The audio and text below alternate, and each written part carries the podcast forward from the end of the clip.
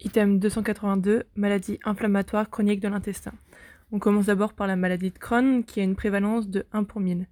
C'est également la prévalence de 1 pour 1000 dans la RCH et dans les coliques microscopiques. On retrouve un pic à 20-30 ans. La maladie de Crohn, ça concerne tous les segments du tube digestif, mais c'est d'abord l'iléon terminal, puis le côlon, puis l'anus. Les facteurs de risque. On a le tabac, l'appendicectomie, la génétique, on retrouve une mutation CARD 15 note 2, des modifications du microbiote digestif et un profil TH1. À la clinique, on a des diarrhées chroniques, des lésions proctologiques, on retrouve des ulcérations, des fissures, des abcès, des fistules. On ne retrouve pas du tout ça dans la RCH. On a également des douleurs abdominales qui sont chroniques et qui sont surtout en fosse iliaque droite. On retrouve également une altération de l'état général, un retard de croissance et un retard pubertaire. Il y a aussi des signes inflammatoires extra-digestifs, des aftes buccaux plus ou moins rectaux, des érythèmes noueux, un pyoderma gangrénosum et des douleurs articulaires. Et également arthrite et uvéite.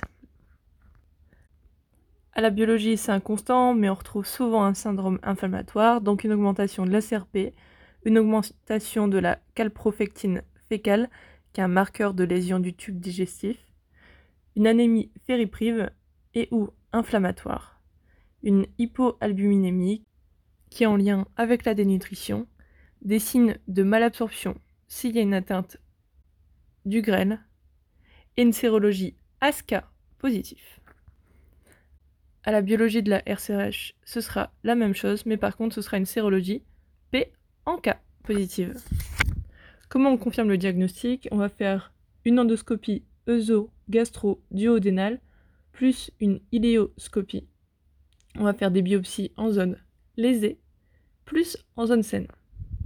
Les lésions ne sont pas spécifiques, mais on retrouve des ulcérations aftoïdes qui sont superficielles profondes avec des intervalles de muqueuse saine possibles, plus ou moins sténose et fistule.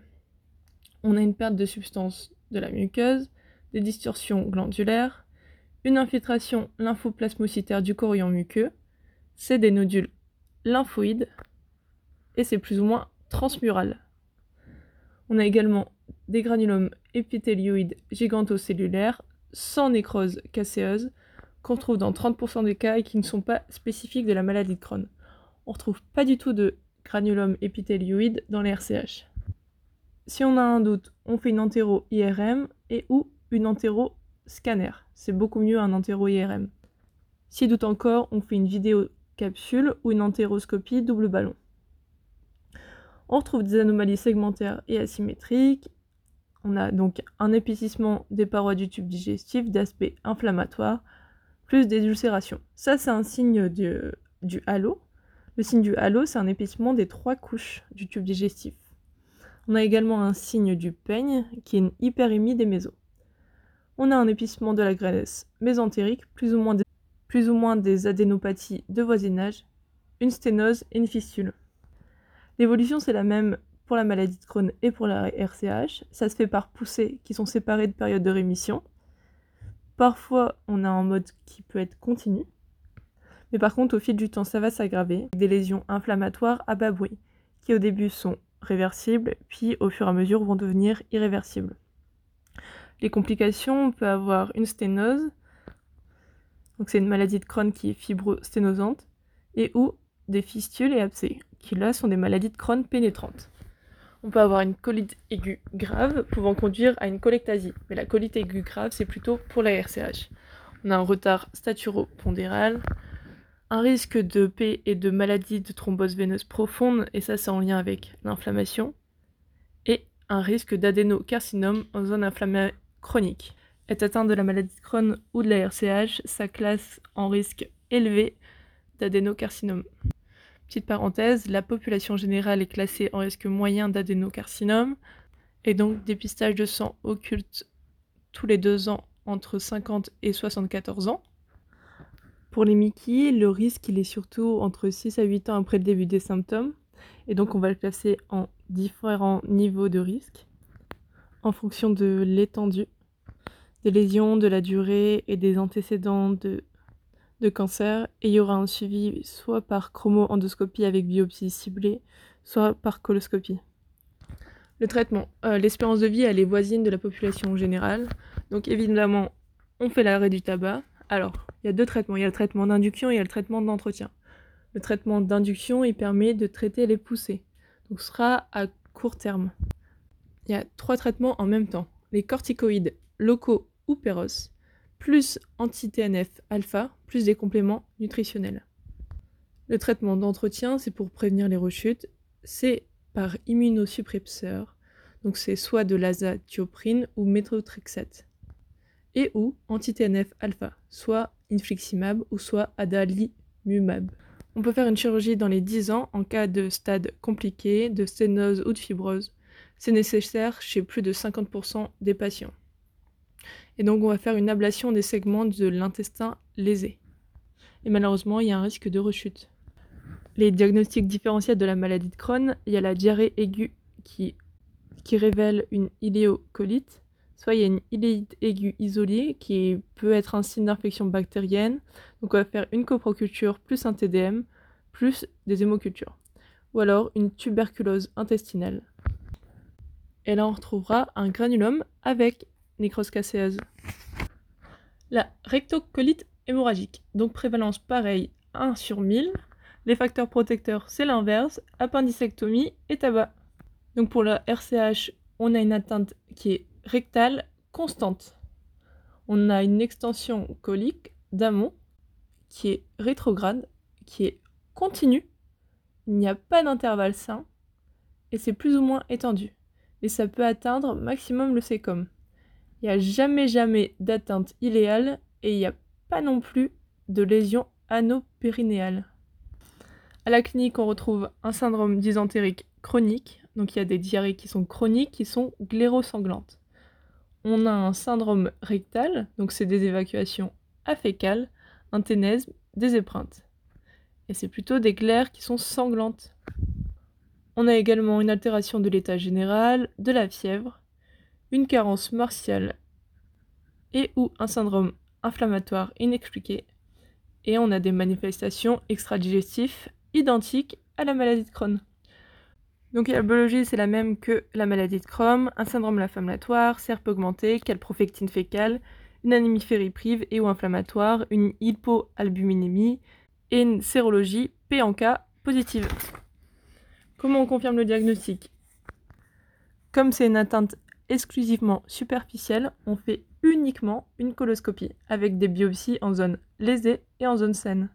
On trouve une inflammation rectocolique qui commence dès la zone anorectal et c'est continu, c'est plus ou moins étendu et ça s'interrompt de façon brusque. Il y a des érosions, des ulcérations et des inflammations, mais tout ça c'est superficiel. Il n'y a jamais jamais d'atteinte transmurale. Quand c'est transmural, c'est Crohn. Il y a une anomalie du réseau vasculaire muqueux, des muqueuses granitées. Il n'y a pas de paroi épaissie, il n'y a pas de sténose, il n'y a pas de fissule, et c'est pas fissuraire. Si c'était le cas, ce serait Crohn. Par contre, on a une altération de la mucosécrétion, et ça c'est très important, et c'est pas du tout le cas pour Crohn. On a une, infiltrat lymphoplasmocytaire du corion, et par contre, on n'a pas de gradulum épithélioïde. Ça évolue également comme Crohn, par poussée, séparée de périodes de rémission, et parfois sur un mode continu. Il y a deux complications, donc il y a le cancer colorectal, on a un niveau de risque élevé, et la colite aiguë grave, ça, on peut le retrouver chez 20% de RCH et c'est plus ou moins inaugural. C'est vraiment une urgence médicale qui engage le pronostic vital et ça peut se compliquer de perforation. On peut retrouver une péritonite stercorale, des hémorragies, une colectasie, c'est un mégacolon toxique, ça risque de TVP et de P. Donc c'est une poussée sévère de RCH et on le classe avec le critère de True Love White. C'est sévère quand on a un critère majeur plus un critère mineur. On a un seul critère majeur, c'est le nombre d'évacuations hémorragiques sur 24 heures, si on a plus ou égal à 6. Il y a 5 critères mineurs, il en suffit d'un. Soit c'est rectoragies, qui sont importantes, une température supérieure à 37,5, une fréquence cardiaque supérieure à 90 BPM, une hémoglobine inférieure à 10 g par décilitre et une vitesse de sédimentation supérieure à 30 mm par heure. les traitements de RCH. Donc on a les traitements d'induction pour les poussées. On met d'abord un dérivé de 5 amino salicylés par voie orale ou rectale, plus si besoin des corticoïdes systématiques, plus si besoin anti-TNF alpha ou anti-intégrine. Les traitements d'entretien, donc il y a toujours les dérivés de 5 amino salicylés, plus immunosuppresseur azatioprine ou, ou 6 mercaptopurine et ou anti-TNF-alpha ou anti-intégrine.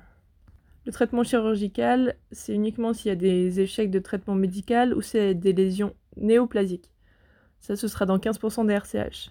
Qu'on va faire une ablation totale du rectum et du côlon. Ça s'appelle une coloprotectomie totale avec une anastomose iléo-anale.